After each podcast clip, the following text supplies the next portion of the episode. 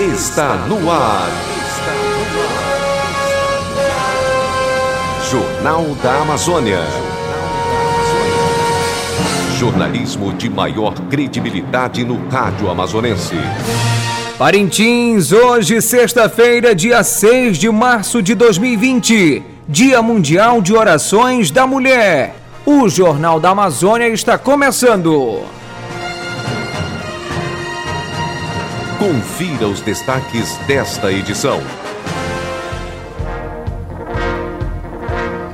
Navio Parintins e as Santistas goleiam e garantem vagas na próxima fase da Copa Alvorada de Futsal. Trio de atacantes do Flamengo é convocado para jogos da, da seleção brasileira. IBGE vai contratar 208 mil servidores temporários para atuar no Censo Demográfico 2020. Batalhão Tupinauarana vai comemorar 133 anos da Polícia Militar no Amazonas com atividades esportivas. Moradores do Jacareacanga cobram melhorias para as vias públicas do bairro. OAB protocola ação civil contra MAP, cobrando indenização para clientes e empresa suspende voos para Parintins, culpando aeroporto. Coronavírus. Brasil tem nono caso confirmado pelo Ministério da Saúde. Audiência pública debate emancipação de Vila Amazônia. Parintins está apta para explorar gás e petróleo. Pascom abre inscrições para encontro nacional e seminário de jovens comunicadores. Essas e outras notícias agora no Jornal da Amazônia. Notícias, notícias. As notícias em primeiro lugar. Meio-dia e dois minutos, boa tarde. Saúde.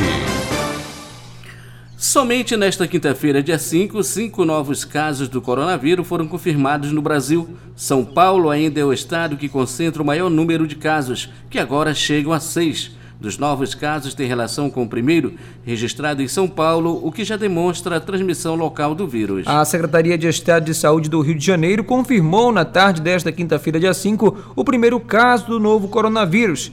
Não há informações sobre o paciente. Já no Espírito Santo, uma mulher de 37 anos, com histórico de viagem à Itália, foi confirmado também hoje pela Fiocruz, mas ainda não constatava no balanço oficial do Ministério da Saúde nesta tarde. No Distrito Federal, uma mulher de 23 anos que viajou recentemente à Inglaterra e Suíça testou positivo para o SARS CoV-2 em um laboratório privado, mas aguarda resultado da contraprova que está sendo feita pelo Laboratório Central de Goiás. O Centro de Estudos Superiores de Parintins, CESP, campus da Universidade do Estado do Amazonas, a UEA, por meio da Escola Normal Superior de Saúde e a Fundação de Vigilância em Saúde, realizam uma conferência sobre o coronavírus, das 14 às 16 horas, hoje no auditório da instituição. Acadêmicos profissionais da saúde que atuam no município, além das pessoas interessadas, tomarão conhecimento sobre a realidade do vírus que assusta a população mundial. A coordenadora de qualidade do CESP UEA, Keila Moedo, fala sobre a realização do evento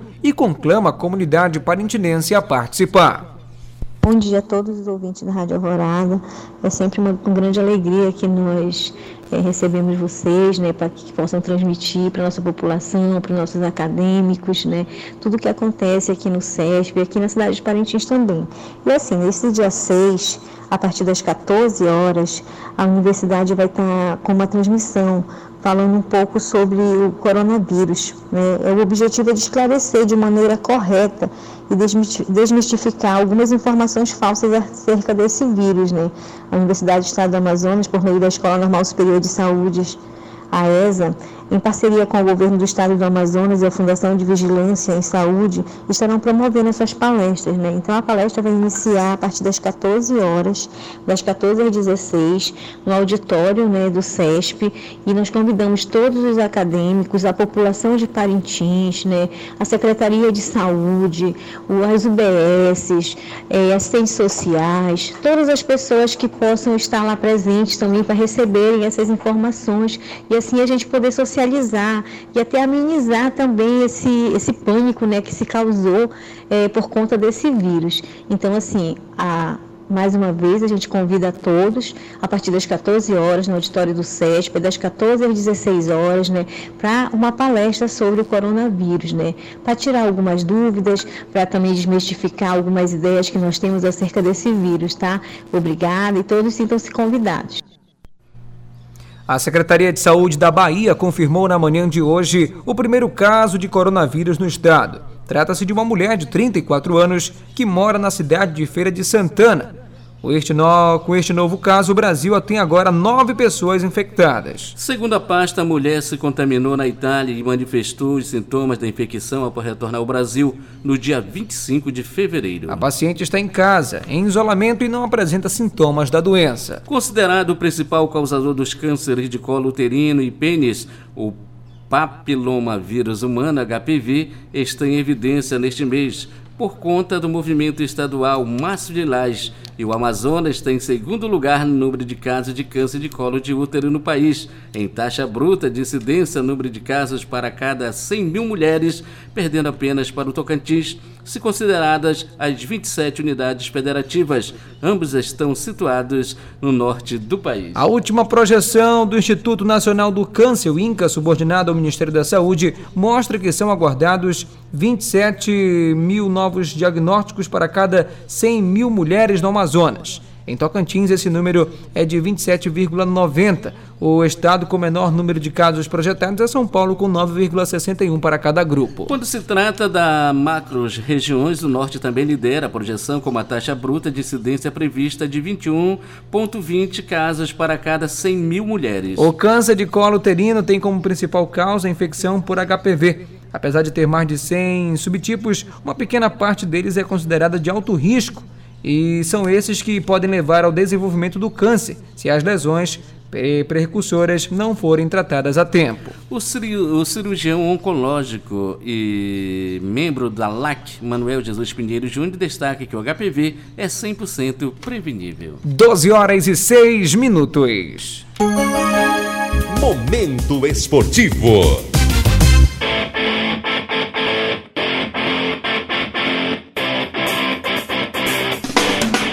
Nesta quinta-feira, 5 de março, o ginásio de esportes Elias Assayag foi palco para mais cinco jogos da Copa Alvorada de Futsal.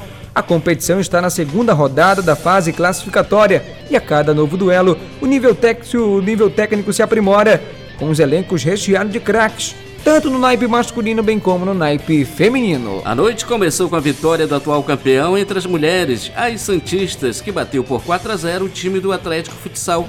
Na primeira etapa, as duas equipes travaram um duelo parelho, em um jogo bastante amarrado. Porém, no segundo tempo, prevaleceu a experiência das atletas do Peixe, que conseguiram consolidar o triunfo. A jogadora preta das Santistas disse que, apesar do placar elástico, o jogo foi bastante disputado. E essa vitória veio, mas foi um pouco suada, né? Veio mais no segundo tempo.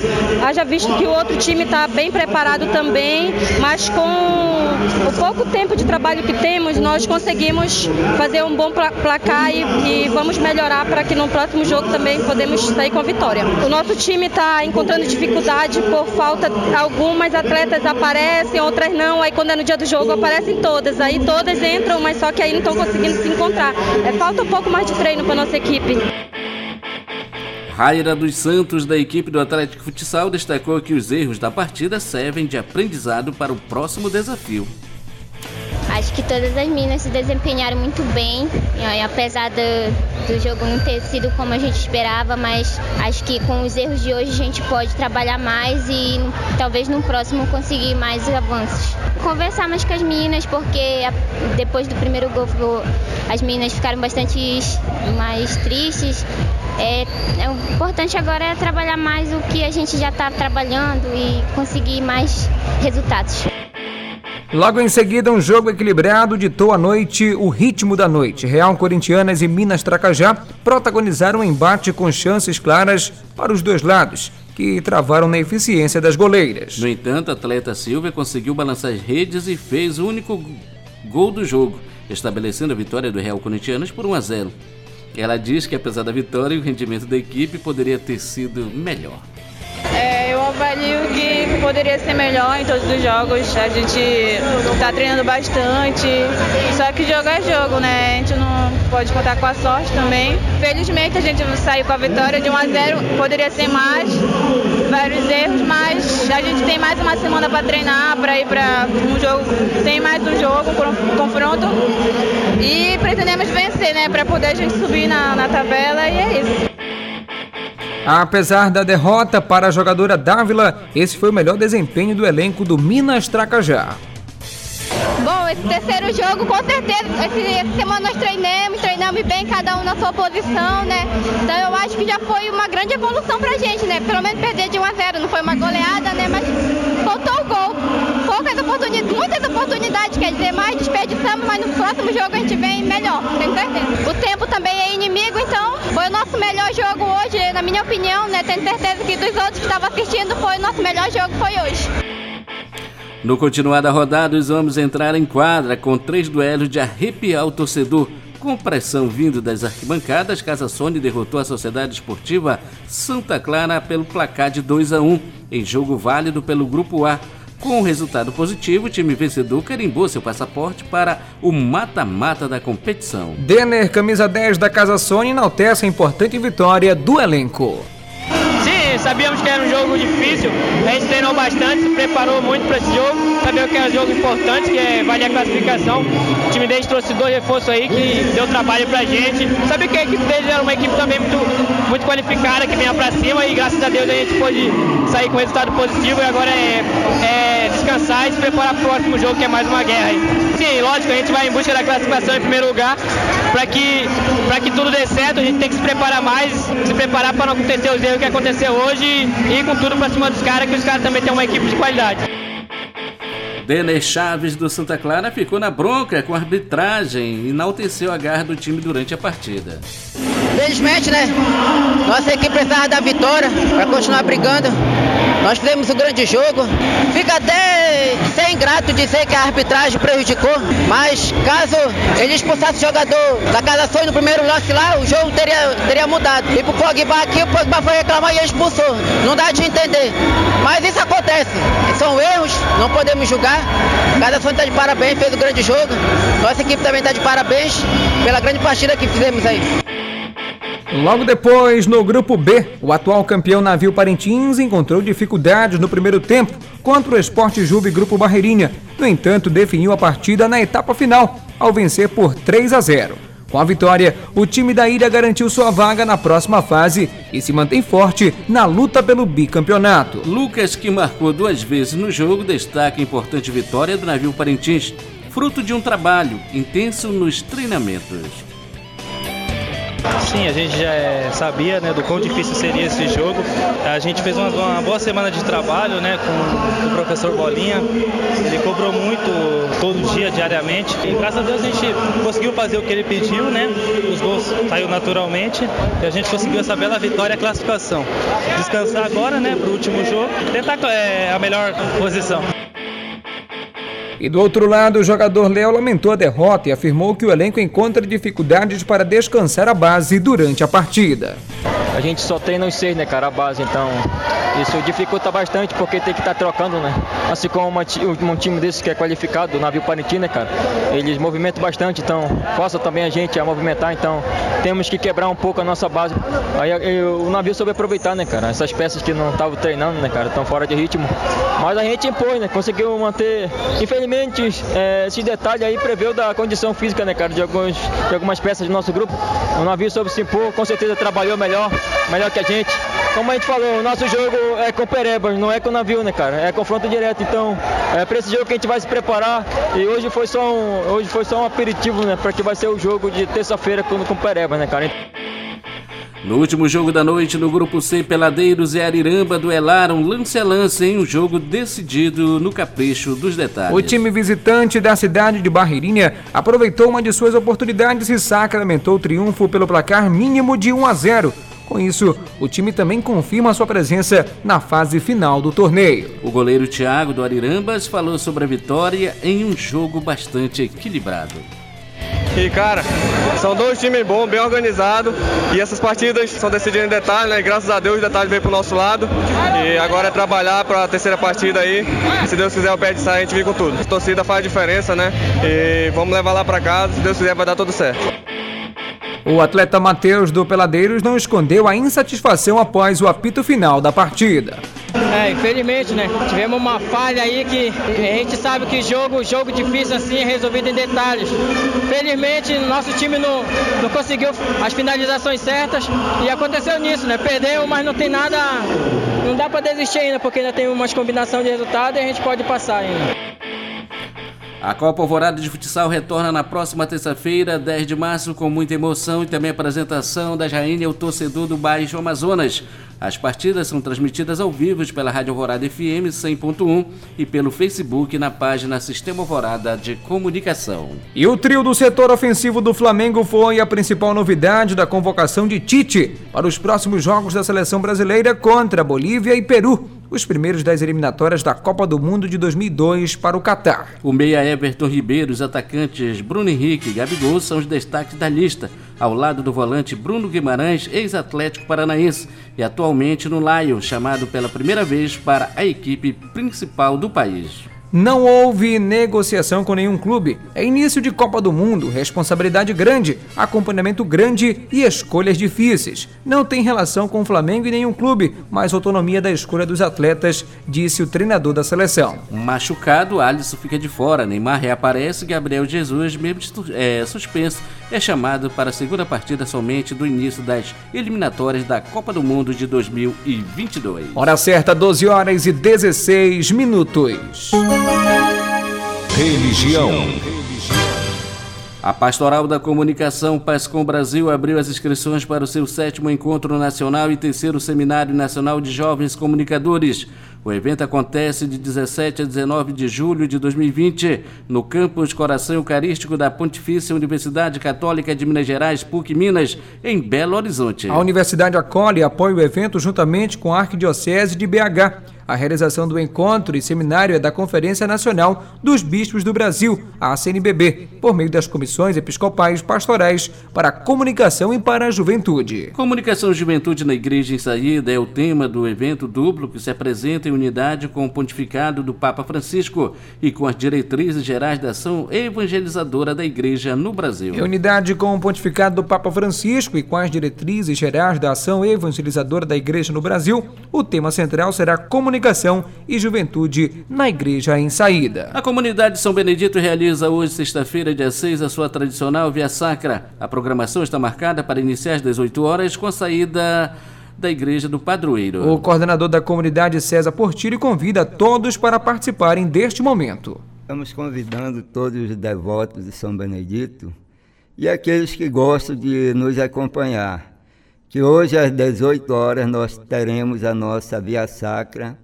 Ela sairá da igreja rumo ao Armando Prado, parte de cima. Vamos até o final, aí retornamos pela é, margem esquerda da rua, chegando até a igreja, aí termina com a celebração da Santa Missa. Então, contamos com a presença de, dos pais, dos catequistas, dos catequizando, para que esse momento seja um momento alegre. O coordenador ainda fala da importância deste momento quaresmal na vida das famílias. É um convite que o Papa pede, né? Que a gente largue o nosso aposento e vá ao encontro daqueles que precisam. Então, estão fazendo essa parte, mas a gente encontra barreira. Muitos são convidados, poucos são aqueles que nos procuram para uma boa participação. Mas nós esperamos que nessa Páscoa desse ano as coisas comecem a melhorar. Eu tenho fé em Deus que vai, vamos chegar naquilo que nosso objetivo é reunir família e igreja, sempre junto. 12 horas e 18 minutos. Estamos apresentando Jornal da Amazônia. Os acontecimentos da cidade. Segundo a Agência Nacional de Petróleo, Gás Natural e Biocombustíveis, a ANP, o município de Parintins está apto a ter áreas leiloadas para exploração de petróleo e gás. A afirmativa veio após estudos que demonstram reserva dos combustíveis em terras parintinenses. No total, a ANP vai leiloar 16 lotes em 12 municípios do Amazonas, incluindo Parintins. Para o prefeito Bigacia, a notícia é fundamental do ponto de vista que o leilão de áreas para exploração de petróleo e gás irá abrir um leque de oportunidades para investimentos no município. Garcia também salienta que a conquista tem uma contribuição gigantesca do senador Mazis, que, junto à NP, demonstrou o grande potencial que os 12 municípios do estado têm para a exploração dessas riquezas naturais. Embelezamento, corte de cabelos, desfile, sorteio de brindes e músicas marcam as homenagens ao Dia Internacional da Mulher, comemorado em 8 de março, que será realizado pela Associação de Moradores do Bairro da União nesta sexta-feira, dia 7. Presidente da entidade, Ricardo Marini, comenta sobre esta programação voltada às mulheres do bairro. Amanhã vamos estar comemorando o Dia Internacional das Mulheres, né? Amanhã, sábado, dia 7, aqui no Bairro Ponto, aqui na Orla, né? A partir das 8 horas da manhã começa a programação. As primeiras 30 mulheres que chegarem vão ganhar o embelezamento grátis, né? Corte de cabelo, sobrancelha, né? E a gente convida todas as mulheres aqui do bairro da União, né? Que possam vir nesse dia tão especial, né? É, vamos estar comemorando. É, a programação vai prosseguir né, com desfile das mulheres, é, é, concorrendo à premiação. Vamos ter é, também o coquetel, né, vários sorteios de brindes. Vamos ter som ao vivo com várias atrações. Né, e a gente aproveita e convida a todos os mora, moradores do bairro da União, né, principalmente as mulheres, né, que elas possam vir amanhã, é, a partir das 8 horas da manhã, aqui no Bairro Ponto, né? Vamos já estar recebendo todas as mulheres para que elas possam, né, comemorar junto com a gente esse dia tão para comemorar os 133 anos de implantação da Polícia Militar no Amazonas, o comando do 11º Batalhão de Polícia Militar de Parintins organiza para o mês de abril uma programação militar e esportiva como forma de homenagear a Briosa, como é conhecida a PM. O aniversário da corporação é celebrado no dia 21 de abril e faz referência à memória de Joaquim José da Silva Xavier, o Tiradentes, patrono das polícias militares do Brasil. O comandante do 11º Batalhão, Tenente Coronel Corrêa Júnior destaca o evento que terá seu lançamento oficial no início do mês de abril. Nós vamos aí fazer o lançamento oficial em abril, mas só adiantando, nós vamos ter de novo a segunda versão da corrida Tiradentes aqui em Parintins, a segunda corrida Tiradentes de Parintins. Nós vamos unir as duas comemorações, que é o aniversário da polícia dia 4 de abril e a data de Parintins que é dia 21. Nós teremos aí atividades artísticas com música, nós teremos palestras, nas escolas, uma semana de palestras. Nós, nós teremos um workshop para mostrar para a sociedade qual é o serviço da polícia, como é que ela se baseia. Nós teremos aí um campeonato de futebol interno, por enquanto.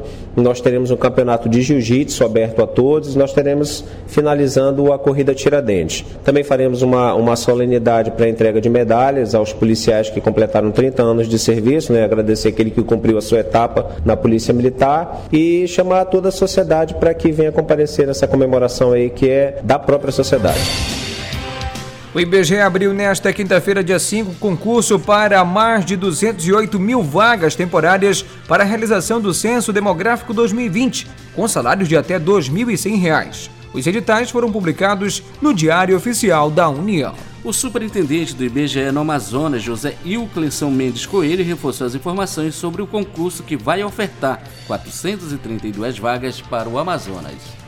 Já lançou hoje dois editais, por meio dos quais nós vamos selecionar no Amazonas 3.063 servidores para trabalhar conosco na realização do Censo Demográfico de 2020. São, portanto, 3.063 oportunidades de trabalho para aquelas pessoas que estão em busca de recolocação no mercado de trabalho. As inscrições se iniciaram dia 5 de março e vão até o dia 24 de março e devem ser realizadas no site da banca organizadora do processo seletivo, que é a Sebrasp, no endereço www.sebrasp.org.br. Os cargos são agência censitária municipal e agência censitária supervisor, além de recenseador. Para os agentes censitários, a remuneração é de R$ 2.100 para a agência censitária municipal e R$ 1.700 para a agência censitária supervisor. Para recenseador, a remuneração é por produção, ou seja, ela vai depender de quanto o recenseador produzir durante a coleta, de quantos questionários ele vai coletar, mas o recenseador ele pode, no momento da sua inscrição, simular qual que seria a sua remuneração média com base numa produção mínima. Repito, as inscrições vão de 5 5 de março até o dia 24 de março e devem ser realizadas exclusivamente pela internet no site da organizadora. Está acontecendo audiência pública para debater a emancipação da Vila Amazônia, cujo processo já tramita há quase 15 anos e não chega a uma definição. O servidor público José, é, Joselito Pimentel acredita que a partir da audiência e dos encaminhamentos que serão retirados durante as discussões sobre a emancipação da vila, as coisas possam ser concretizadas. Na verdade, eh, Fernando, você deve ser conhecedor. O nosso problema maior de Parintins, nós não temos história. Vila Amazônia, se não tivesse sido interrompido na época da imigração japonesa, lá seria a sede do município. É a única área estratégica de terra contínua que emenda com o resto do restante do Brasil. Depois que chega em Juriti, vai embora para é, Oriximiná, Santarém e vai embora para o Brasil. Então eu acredito muito que a partir desse, dessa audiência com os encaminhamentos, nós vamos conseguir resolver a estrada, vamos conseguir resolver a questão aí da energia energia elétrica, que você sabe que o Linhão está chegando. Foi uma promessa antiga do ex-presidente Lula, mas que não parou na promessa, ela teve os encaminhamentos. Infelizmente, nós vivemos num país de dimensões continentais, onde é, a burocracia também com a questão ambiental tem que ser cumprida e atrasa muitas vezes, mas o projeto continua e a luta continua, Fernando. Desde o ano passado, moradores do bairro Jacareacanga clamam pelo poder público que realize infraestrutura no sistema viário daquela comunidade para evitar alagamentos das casas no período chuvoso. As ruas estão cheias de poças de lama, mato, valas e declives, impedindo o tráfego de pessoas e veículos. Uma área onde existe um olho d'água natural começou a ser aterrado para a construção de pelo menos quatro casas o que forçou a água a se espalhar na via pública, complicando ainda mais a situação nos dias chuvosos. Um vendedor ambulante que preferiu anonimato e que trafega pelo local todos os dias relatou que a situação a cada dia se torna mais complicada e as autoridades fazem vista grossa para o problema. Para sa sair e entrar tem que precisar de uma canoa para passar por lá. Aqui. A situação como está seco, muita água, muitos buracos. Já caí duas vezes aqui um dia desse. Caiu duas vezes? Caí duas vezes de bicicleta, de noite e de dia. E quando, por exemplo, a chuva é mais forte, isso aqui alaga mais? Alaga tudo, alaga mais. Né? Aí fica mais complicado. A escada se bater com os outros, outros baterem a gente. E vários apelos você já fizeram para é essa muito, situação? É, muito. Ali fechou. Aqui, aqui abriu, mas não já estou de nada. Né? Na outra lá vocês não conseguem mais não, passar? Não consegue passar nem de pé mais. Fechou tudo. Muito lixo, muita água, lama, tudo. E você todo dia transita por aqui? É, toda hora, todo dia. De manhã, de tarde, de noite.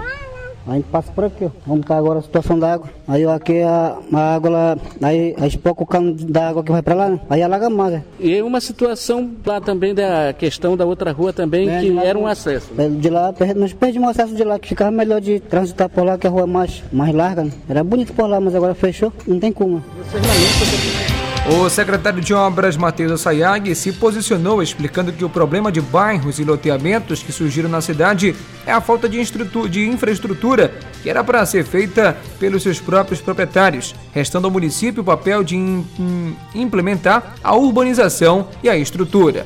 Uh, o, o, bairro Jacareacanga, o loteamento Jacareacanga, como já diz, é um loteamento. Né? A princípio não seria responsabilidade da prefeitura e sim de quem criou o loteamento, mas a gente não foge da responsabilidade. Né? O prefeito Bia não foge da responsabilidade, eu não fujo da responsabilidade. E nós temos feito no decorrer desses três anos algumas melhorias ali no bairro Jacareacanga. E agora, mais recentemente, fechamos todo o projeto de, de pavimentação, projeto, tá? é, é importante que se diga, nós fechamos o projeto de pavimentação, não apenas do Jacareacanga, mas também do Tonzinho Saunier, também do Pascoal Alágio, né, para que a gente possa, com esse projeto, com esse orçamento, correr atrás das parcerias do governo federal, do governo do estado, para que a gente possa, enfim, chegar com a terraplanagem, com a pavimentação e melhorar a vida dos parentinenses que moram nesses três loteamentos.